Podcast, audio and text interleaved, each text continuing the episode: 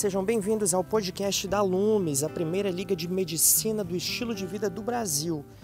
Somos uma liga acadêmica da Universidade Federal de Integração Latino-Americana, localizada em Foz do Iguaçu, no Paraná.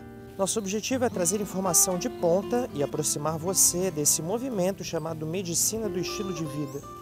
Meu nome é Eduardo Wolfgram e sou acadêmico colaborador da Lumes.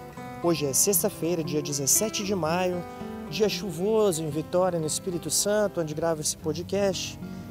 E no episódio de hoje entenderemos por que a MEV está em alta. Como a alta prevalência de doenças crônicas tem trazido novos desafios e estimulado a busca de outras soluções para os mesmos problemas, conversamos com o especialista em medicina do estilo de vida e residente de medicina de família e comunidade, Dr. Pedro Henrique de Brasília. Seja muito bem-vindo e boa audição.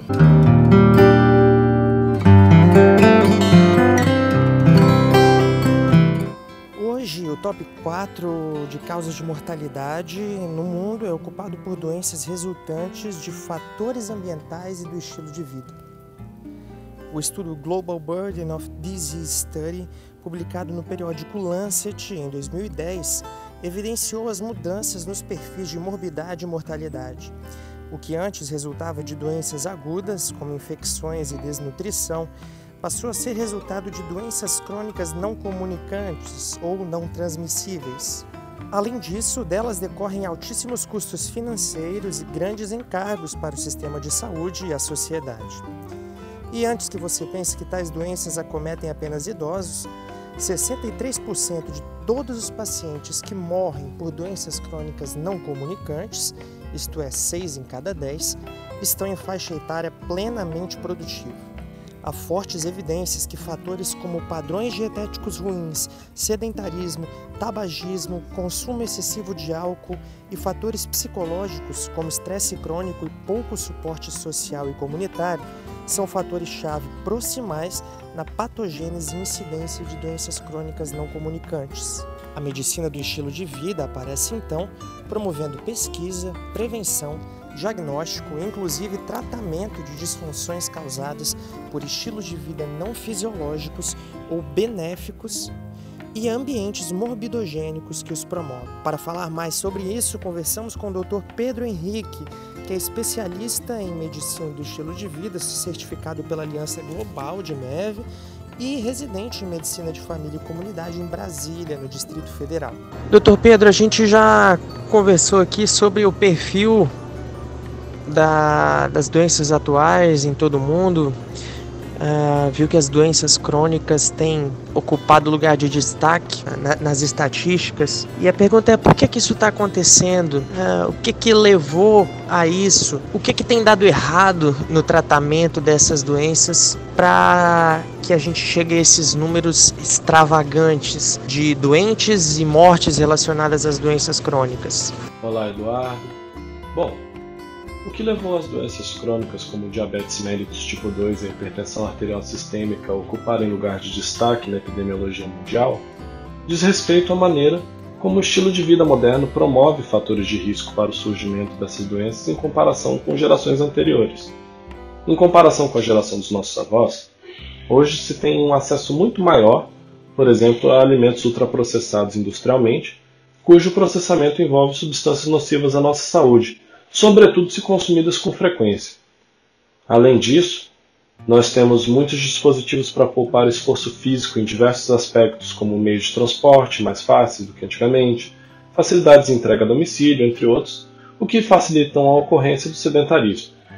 Igualmente, a crescente violência e a falta de harmonia na sociedade de maneira geral terminam por completar esse quadro nos impondo cenários insalubres, onde se há uma crescente ansiedade, estresse e às vezes até alienação, dentre outros fatores que terminam por adoecer mental e fisicamente o ser humano. E, obviamente, isso envolve é, maneiras mal adaptativas de lidar com o problema, como vícios, e frequentemente isso também envolve alterações no ciclo de sono-vigília. Todos esses fatores que eu citei, eles envolvem aspectos patológicos e aspectos de proteção à saúde, dependendo de como você lida com certas coisas, dependendo do que você come, de como você dorme, de como você se movimenta e de como você lida com sua saúde mental e harmonia entre os outros seres humanos. A maneira como a medicina tem lidado com isso até agora também não ajuda a resolver o problema, uma vez que nossa medicina é pautada por uma, um modelo de assistência focado em doenças agudas. Na doença aguda, o médico propõe uma terapêutica, o paciente segue aquela terapêutica e resolve a doença, e pronto, acabou. Mas na doença crônica, o paciente vive a doença 24 horas por dia. E normalmente depende de atitudes cotidianas e diárias que não envolvem somente tomar um comprimido ou fazer um exame, que vão determinar mais ainda a saúde dele do que os remédios e os exames em si. E nós não temos dado esse, esse, essa ênfase. Na nossa formação médica carece a discussão desse tipo de tema, de como você consegue se conectar com o ser humano a ponto de promover mudança. E como que a gente faz isso é ensinado justamente pela medicina do estilo de vida. E diante disso, doutor Pedro, qual a, a importância da MEV? Por que a, a MEV surge como uma abordagem é, necessária nesse quadro? O maior objetivo da medicina do estilo de vida é promover vidas mais saudáveis através de ambientes salutogênicos e escolhas de estilo de vida mais saudáveis. A MEV ela entra como um conjunto de abordagens terapêuticas baseadas em evidências como indicar uma alimentação baseada em plantas, atividade física regular, trabalhar um sono adequado, manejo do estresse, manutenção da saúde mental, além de evitar o uso de substâncias ou ações perigosas à saúde. Dessa maneira, a gente não só previne, mas trata e ocasionalmente reverte certas doenças crônicas que estão relacionadas com esses aspectos do estilo de vida.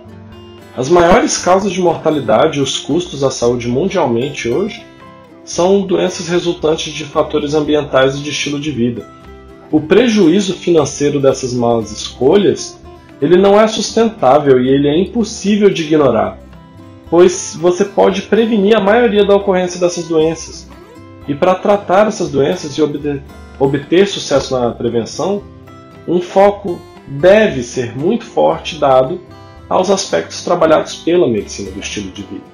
O que a MEV tem de diferente do que sempre foi feito com relação a essas doenças. A gente sempre ouve né, que os médicos orientam o estilo de vida saudável, mas na prática isso não tem tido resultados. O que, que a MEV traz de novo em relação a essas orientações que eram feitas pelos médicos, que acabavam se limitando a breves frases soltas no fim da consulta?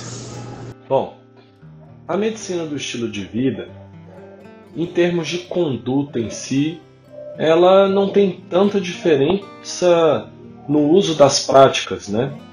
Ela é prescrita como um conjunto de farmacoterapias e outras formas de terapia num âmbito interdisciplinar que envolve medicina interna, ciências psicossociais e neurociência, além de saúde pública, ambiental e biologia, certo?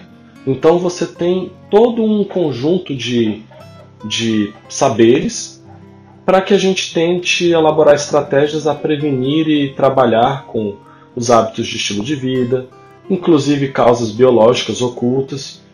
E além de lidar com o problema da doença em si, os sinais, os sintomas, existe também um aspecto de advocacia para que se tenha ambientes salutogênicos, ambientes que geram saúde, em ambientes mais sociáveis, ambientes cujo planejamento urbanístico promova saúde, né? E atentar para que a, a patofisiologia das doenças relacionadas ao estilo de vida seja acessada de maneira eficiente, uma vez que o que causa a maioria dessas doenças é inflamação sistêmica de baixo grau, associada a uma desregulação de mecanismos neuroendócrinos de adaptação ao estresse e disfunções metabólicas, certo? Então, nós tentamos é, combinar os melhores aspectos de saúde pública e medicina clínica convencional de uma maneira mais eficiente para lidar com a doença. além de ter todo esse olhar e todo esse escopo literário e teórico para abarcar as nossas práticas baseadas em evidência, existem algumas ferramentas que nós lançamos mão melhores do que o conselho vago no final da consulta.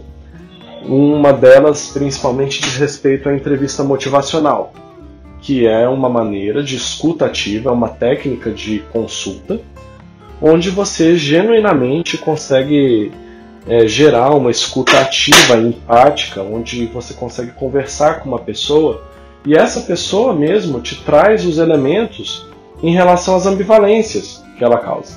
Então, se ela tem dificuldade em mudar um certo aspecto de vida, como um tabagismo, por exemplo, que até ela pode saber que faz mal fumar, de que já teve até talvez parentes que morreram devido a alguma complicação do tabagismo, mas que não se sente tão inclinada a mudar por justamente ter ambivalências.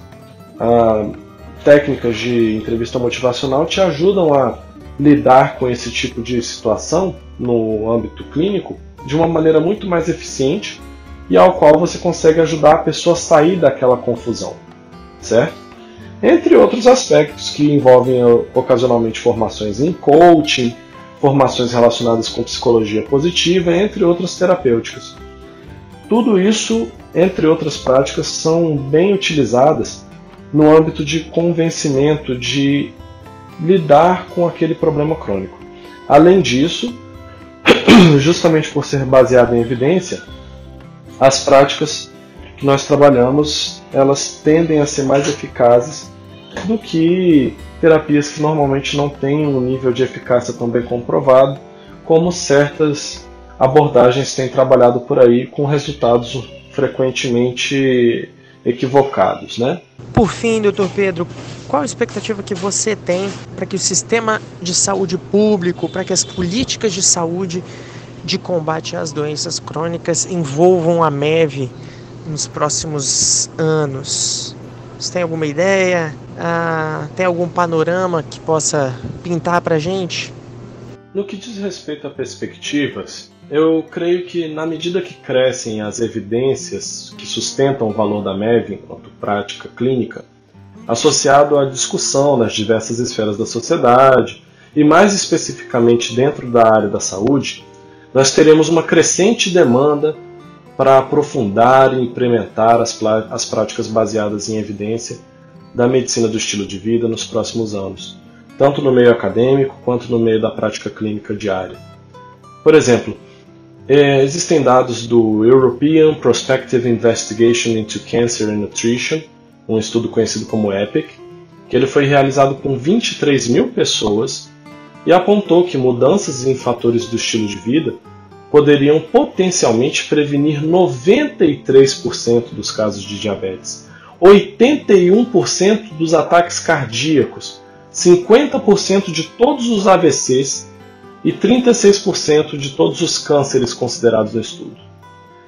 Considerando que um terço de todos os óbitos do Brasil, veja bem o que eu estou falando, Eduardo, um terço de todas as mortes que ocorrem no país inteiro, se você somar todos os desastres naturais, toda a violência, todas as doenças, um terço de todos os óbitos se devem a doenças cardiovasculares.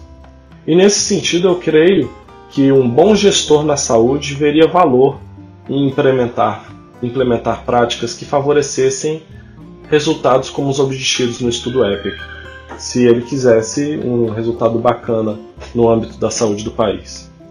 Adicionalmente, a prevenção de doenças relacionadas a estilo de vida, mudanças compreensivas no estilo de vida podem reverter a progressão de certas doenças. Quando você trabalha na raiz determinante das doenças que a gente está considerando, você nota que o corpo tem uma capacidade marcante de autocura, em um ritmo muito mais acelerado do que se pensava possível. Os tratamentos da medicina do estilo de vida, eles causam economias significativas a curto, médio e longo prazo, pois os mecanismos regenerativos e biológicos que controlam a saúde e o bem-estar do ser humano são muito eficientes a partir do momento que um estilo de vida fisiológico é adotado.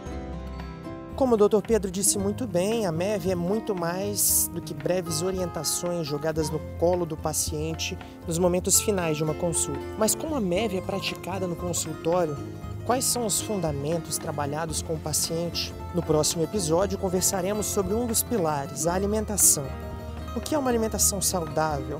É algo tangível, real, alcançável? Será que ter uma alimentação saudável é exclusividade de indivíduos com maior poder de compra? Esses são assuntos que traremos para discussão na semana que vem, não perca. E por hoje é só, pessoal. Semana que vem tem mais. Convido você a conhecer o nosso Instagram, lumesunila. Lá você encontra conteúdo seguro e de excelência e pode conversar com a gente. Um abraço e até breve.